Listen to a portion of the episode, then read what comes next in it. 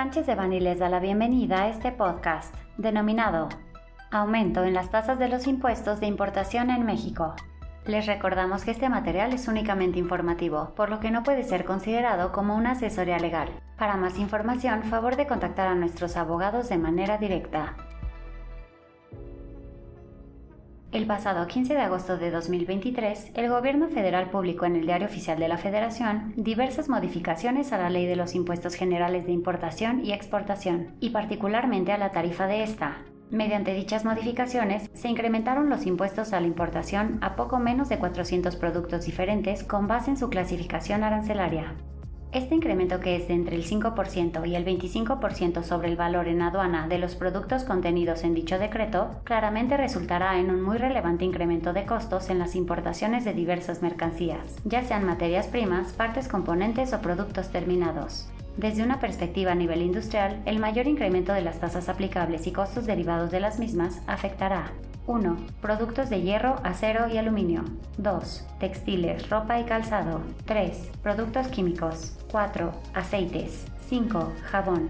6. Papel y cartón. 7. Productos eléctricos y electrónicos. Y 8. Mobiliario. En este sentido, el gobierno federal ha argumentado que este incremento en los aranceles aplicable obedece a la necesidad de proteger a la industria nacional derivado de la actual situación de los mercados internacionales. Asimismo, se ha puesto especial énfasis en la protección de los bienes textiles, del vestido y calzado, mismos que, en adición al anterior argumento, se ha establecido se vieron particularmente afectados por la pandemia del COVID-19 en años anteriores. Cabe destacar que en adición a la imposición e incremento de aranceles, se han suspendido algunos de los efectos en materia de desgrabación contenidos en el diverso decreto publicado en el Diario Oficial de la Federación en noviembre 18 de 2022, por lo que la disminución de los aranceles que se establecieron en el mismo se verán afectadas de igual manera y serán inaplicables en adelante. Cabe destacar que estas modificaciones entrarán en vigor el 16 de agosto de 2023 y estarán vigentes hasta el 31 de julio de 2025.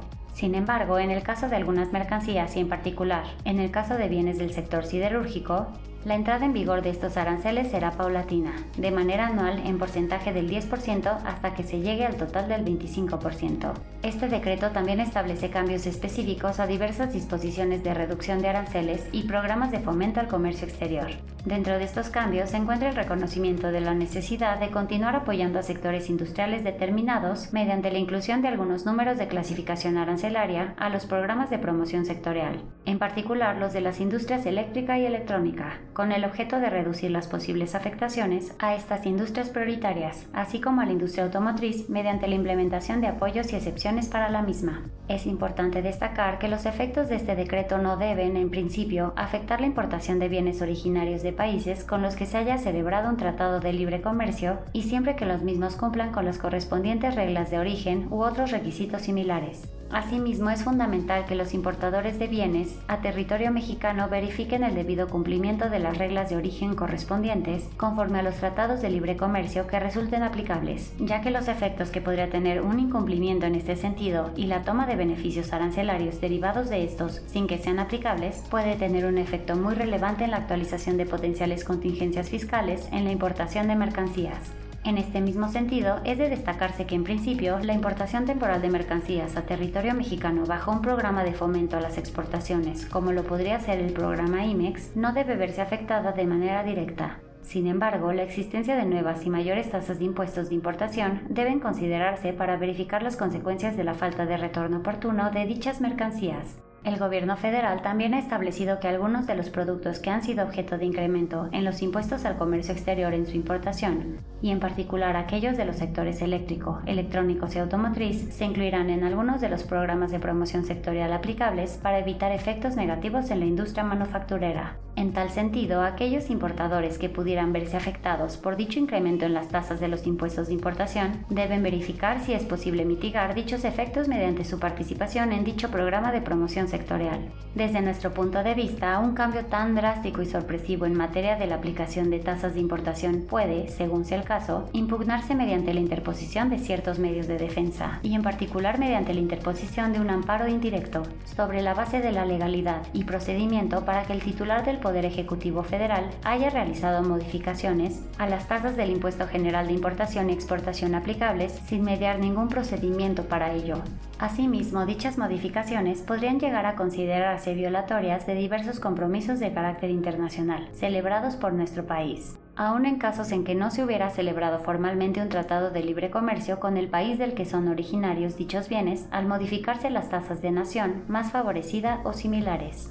Es de extrema importancia para los importadores de este tipo de bienes el analizar de manera detallada los efectos que dicho incremento en las tasas de impuestos de importación puede tener en sus costos y proyecciones de negocios en México, así como los efectos que las mismas tendrán en materia del impuesto al valor agregado, tanto en corto como en mediano plazo.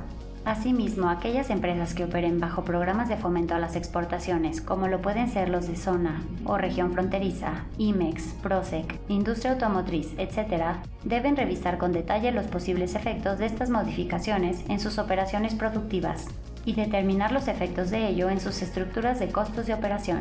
Nuestro grupo de comercio exterior se pone a sus órdenes para comentar con mayor detalle los efectos de esta publicación en el diario oficial así como la viabilidad y eficacia en la interposición de algún medio de defensa.